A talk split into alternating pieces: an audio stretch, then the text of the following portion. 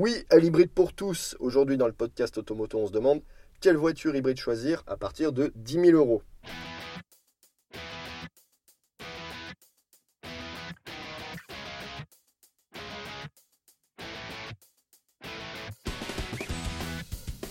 Salut à tous et bienvenue sur le podcast Automoto, l'émission où il n'y a pas de mauvaises questions et parfois quelques bonnes réponses. Mon nom est Andy David et avec moi aujourd'hui notre essayeur émérite Nicolas Brious. Salut Nico. Bonjour Andy. Aujourd'hui nous avons une bonne nouvelle, la voiture hybride se démocratise en occasion avec des premiers prix en dessous de 10 000 euros. alors pourquoi il faudrait envisager de rouler en hybride? Alors rouler en hybride, c'est non seulement un petit geste pour la planète, mais c'est surtout une expérience de conduite totalement différente. C'est-à-dire que tu adoptes une conduite très apaisée, c'est très détendant. Pourquoi? Parce que la voiture évolue tout en souplesse, avec très peu de bruit, voire même pas du tout de bruit. Quand par exemple tu es en ville dans les embouteillages, tu décolles, tu démarres uniquement à l'énergie électrique, donc aucun bruit. Tu adoptes donc une conduite apaisée, tu freines beaucoup moins parce qu'il y a le frein moteur qui permet de régénérer les batteries. C'est très très agréable, donc tu consommes très peu, tu uses moins tes pneus c'est vraiment une conduite apaisante. Nico, dans le numéro 272 d'Automoto, tu as sélectionné 5 modèles sur le marché de l'occasion. Évidemment, quand on pense hybride, on pense tout de suite à Toyota avec la Yaris, la petite citadine fabriquée du côté de Valenciennes. Effectivement, plus d'une Yaris sur deux vendue en France est un modèle hybride baptisé HSD qui permet d'avoir une puissance cumulée essence et électrique de 100 chevaux Surtout une consommation particulièrement basse, très appréciable en ville, vu que tu arrives à consommer à peine 4 litres et demi de super en ville. Et alors, est-ce qu'on arrive à rouler en mode 100% électrique avec cette Alors, bonne question. Tu décolles à l'électrique, mais tu vas faire maximum 1 km et demi, 2 km en mode totalement électrique. Pas plus, mais c'est pas grave parce que le moteur thermique se déclenche de façon totalement transparente et sans aucun à donc c'est un véritable bonheur. Un seul défaut toutefois, c'est une transmission à variation continue, comme tu le sais, qui a tendance à faire patiner, mouliner le moteur quand tu accélères. Je crois que tu l'as vécu toi-même. J'ai roulé avec cette voiture euh, sur les sur route en Lorraine. Alors dès que vous abordez une pente, on a quelque chose de pas très agréable. Voilà. Alors ça s'apprécie plus en, en ville ou en périurbain. Alors dans la famille Toyota, nous avons aussi Loris, la grande sœur de la Yaris. Est-ce que c'est une bonne occasion, Nico Alors il s'agit d'une ce qu'on appelle dans notre jargon les familiales compactes, donc une petite voiture familiale, excellente voiture qui reprend la chaîne cinématique de sa grande sœur, la fameuse Prius, avec 136 chevaux cumulés, donc beaucoup plus performant que la petite Yaris, plus familiale.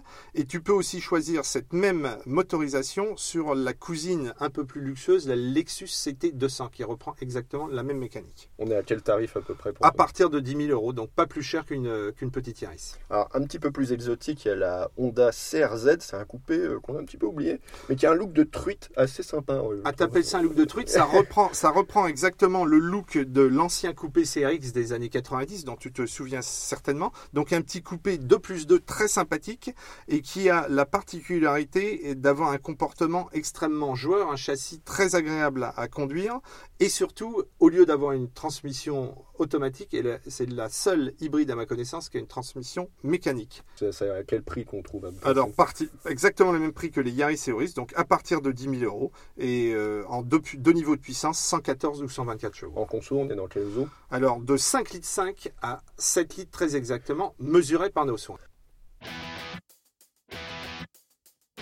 On va tout de suite faire un tour dans le parking automoto.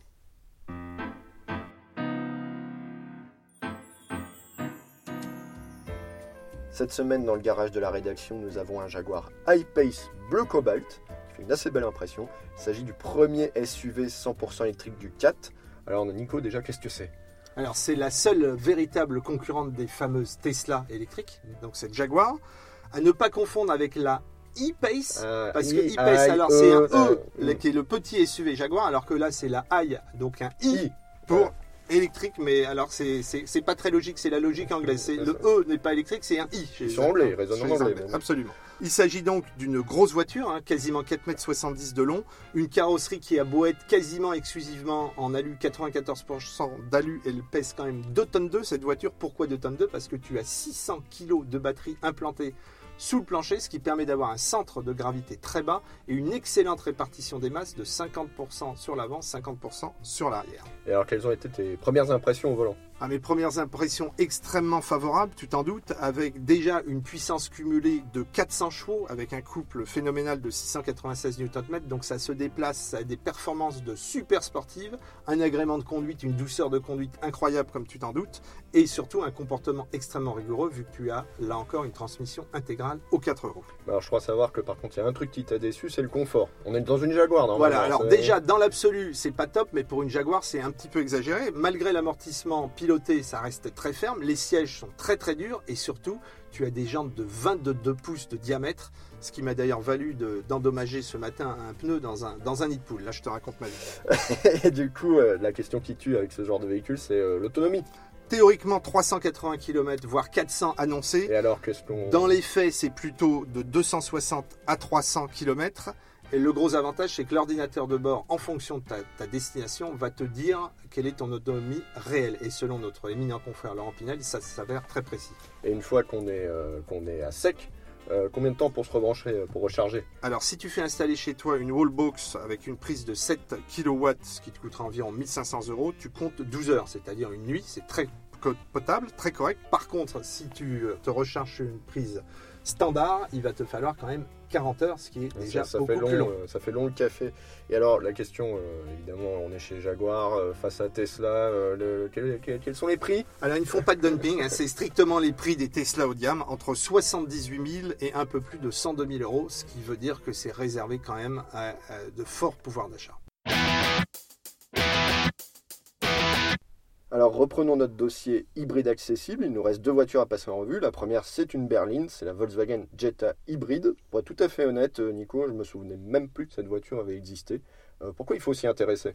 Alors, pour être très honnête aussi, moi non plus, j'avais, moi aussi, j'avais oublié son existence. Donc, qu'est-ce que c'est qu'une Jetta? C'est une euh, Volkswagen Golf à coffre, donc trois volumes au lieu d'avoir deux volumes. Et elle est basée, celle-ci, sur la plateforme de l'ancienne Golf 5 et 6, donc l'ancienne génération de Golf.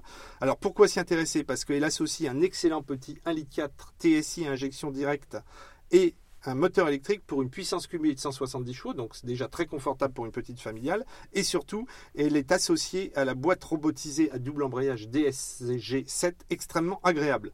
La consommation moyenne, vu que tu vas m'en parler, est d'environ un peu plus de 6 litres. La finition est évidemment complètement Volkswagen. Le tarif est un peu supérieur à ceux des Toyota parce que le modèle est moins diffusé à partir d'environ 15 000 euros sur le marché de la seconde main. Et la dernière voiture de ta liste, Nico, c'est une française. Il s'agit de l'ancien Peugeot 3008, première génération. Pourquoi est-ce que c'est une bonne affaire? Alors une bonne affaire parce qu'il reprend toutes les qualités du 3008, confort, comportement remarquable, habitabilité, modularité. Par contre, parmi les défauts, il ne s'agit pas d'un moteur électrique mais d'un bon vieux diesel 2 litres HDI, donc moins, moins agréable au niveau sonore, c'est moins agréable. Et en plus, il est associé à une transmission robotisée beaucoup moins performante que celle de la concurrence.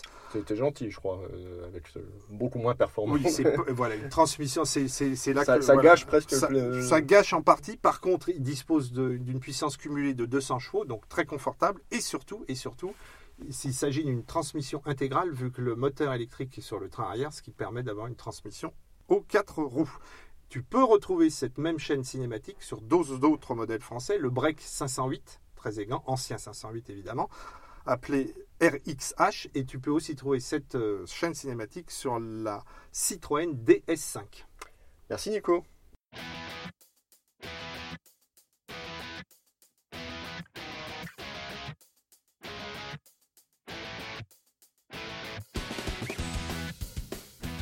Pouvez retrouver plus de précisions sur ce top 5 des hybrides accessibles dans le numéro 272 d'Automoto dans votre kiosque favori. Si ce podcast vous a appris des trucs ou au moins fait marrer, rendez-vous sur votre plateforme préférée pour vous abonner. iTunes, Spotify, Deezer, c'est vous qui voyez, c'est gratuit, ça fait plaisir à tout le monde. À très vite, ciao Ciao